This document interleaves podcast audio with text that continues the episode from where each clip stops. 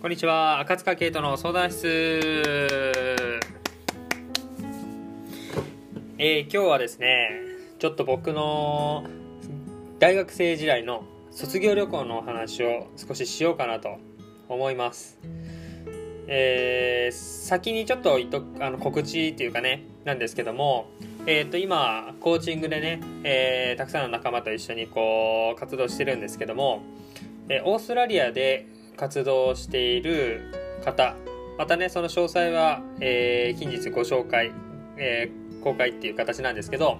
えー、日本人の方がオーストラリアで活動してましてね、えー、その方と今度、えー、このラジオをコラボで配信しようというのが決まったので、えー、それを考えていてですねすごい今も楽しみなんですけど、えーと僕が大学生の卒業旅行一番最初のね初めての海外が僕はオーストラリアだったんですよね。で高校の同級生とずっとこう仲いいね友人が1人いるんですけどその友人が中学生の頃にオーストラリアに一時期ホームステイしてたんですよね。でそのホームステイ先の家族とまあその当時ね大学生の時にちょっと連絡を取って、まあ、せっかく卒業旅行だからっていうのでどっか行こうかって話になった時にオーストラリアのホームステイ先のところにまた遊びに行きたいって友達がいてで僕はまあその後話をもらったんですよね、まあ、せっかくだったら一緒に行こうよって誘ってくれて、あ、もうぜひぜひめちゃくちゃ行きたいっていうので、えー、話が決まって2人で行ったと。でまあ友達はですね、あの英語の勉強してたりとか、あのしてたので、まあ人並みに喋れて、どっちかっていうとリスニングっていうかね、あの英語聞く耳をすごい持ってたので、すごいそこは、あの強みというかね、得意な部分だったんですけど、彼は。僕はま英語大好きなんですけどこう聞いたりとかね見たりするの大好きなんですけど当時そういうね何か勉強を特別してたとかじゃなかったのですごく一般一般人レベルの状態でもう特にツアーとかそういうものを組むこともなく、えー、何も決めず、まあ、あのホームステイ先にお邪魔するっていう形だったのでホテルとかそういうのもなく何もツアーもなく、えー、2人でとにかくとりあえず行った。チケットだけ買っていったっていう形なんですよね。でまあその今でもいろいろやっぱ覚えてるんですよね。もうドキドキしていって着いて、まあ、メルボルンだったんですよね行ったのが。あのメルボルン着いてまあ友達は結構マイペースというかゆったりする時間を大切にするキャラクターであオペラハウスのところに行ってちょっと見に行きたいねって話をしてえー、そこに行ったんですけどそこのなんか外のテラスというかねカフェでひたすら2時間か3時間ぐらいもうダラダラっとして正直その、えーと、オーストラリアの旅行って確かですけど現地にいたらもう3日いなかったはずなんですよ。超キツキツで確か計5日間移動込みで5日間で、まあ、前後1日は移動。で真ん中3日間でオーストラリアみたいな超キツキツのスケジュールで行ってまあ現地はホームステイのねあのそのファミリーからも短すぎやろってめっちゃ言われたんですけどまあなかなかちょっと時間が取れなくてその時ね、えー、キツキツの中中3時間ふわっと外でお酒飲みながらふわっとしてるのを見て僕は正直めっちゃ回りたかったっていうかねなんかこう損損って思っちゃうんですよね。でもどうせこう来て短いんだからもうめっちゃ回ろうよっていう感じだったんですけどもう友達はそんなの関係なくやっぱこの限りある時間をこういう風にだらっと気ままに過ごすことが一番の贅沢であり意味があるっていう考え方を当時からしてて僕からするとすごい衝撃だったんですけどただまあ結果ねそれで過ごしてみると意外とああでもいろんなこう人がいたりとかこう喋り声聞こえてのどかなね休んでるというかね、えー、休みを満喫している現地の人たちを見るとそれはそれで面白いなっていう発見があってあ確かにそういうのも悪くないなとは思えたんですけどね。でその後合流していろいろこう、まあ、過ごしてたんですけどすごい衝撃的というか2個2個すごい覚えてるのはまず1個がですね僕がオーストラリアに行って、えー、覚えた単語。行って帰ってきて覚えた単語は唯一1つだけなんですけどプラティパスっていう単語。この単語だけはだけしか覚えてなくてでこれは、まあ、日本語で言うと鴨の橋なんですよねこれ。鴨の橋を英語でプラティパスって言うんですけどえー、っとまあその家族と一緒に水族館に行った時にまあ、なんか僕がお土産が欲しいっていう話をそのあっちのマザーに話してたら、えー、となんか図鑑みたいなものを持ってきてくれて、まあ、いっぱいあるから水族館行ったらいっぱいあるからなんかこれで一緒に見ようよってまあ言ってくれて、まあ、そんな感じなんだろうなっていう予想なんですけどでそれでいろいろ見てたら歯ピラピラピラピラしてであっちがなんか急にプラティパスっていうかもう最初聞き取れなかったんですよね。ププラハみたいな。全然何回聞いても聞き取れなくてで僕その時ちょうど電子辞書を持ってたんで、まあ、当時スマホがあるかないかあるにはあったか。でも契約とか確かしてなかったのでそう電子辞書を持ってたんですけどそれで調べたら鴨の橋って出て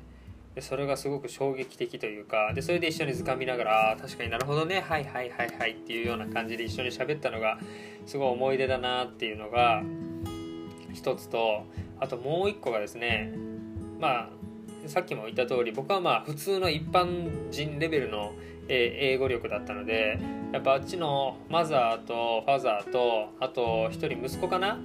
がいてそれその3人って基本一緒に過ごしてたんですけどやっぱ何を言ってるかマジで分からんと。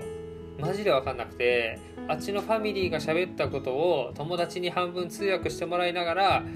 えー、僕が聞いてで僕が何か喋ったのを友達にも軽く通訳してもらいながらあっちに伝わるみたいなものを最初ずっとやってて、まあ、もうすっげえすげえ悔しいなと思ってで何が一番悔しいかって自分の気持ちを伝えられる伝えられないとかっていうのは確かに悔しいんですよ。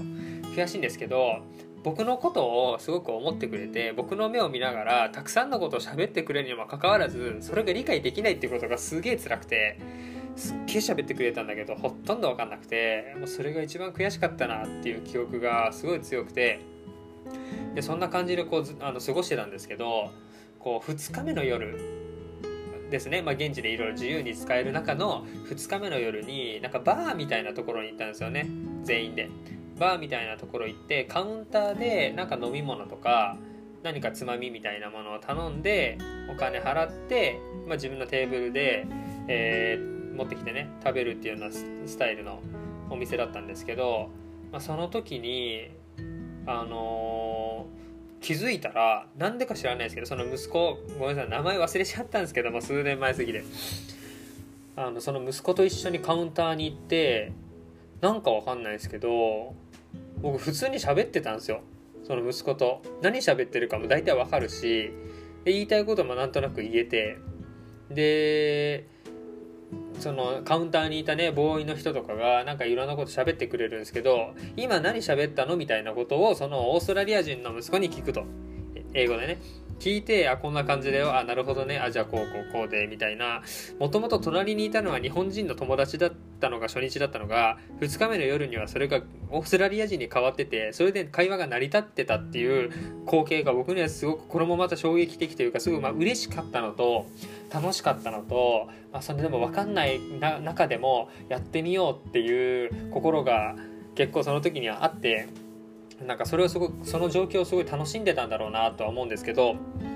それができてたのがなんかすごい嬉しくて今でもすごい覚えてるんですよねそういうの。で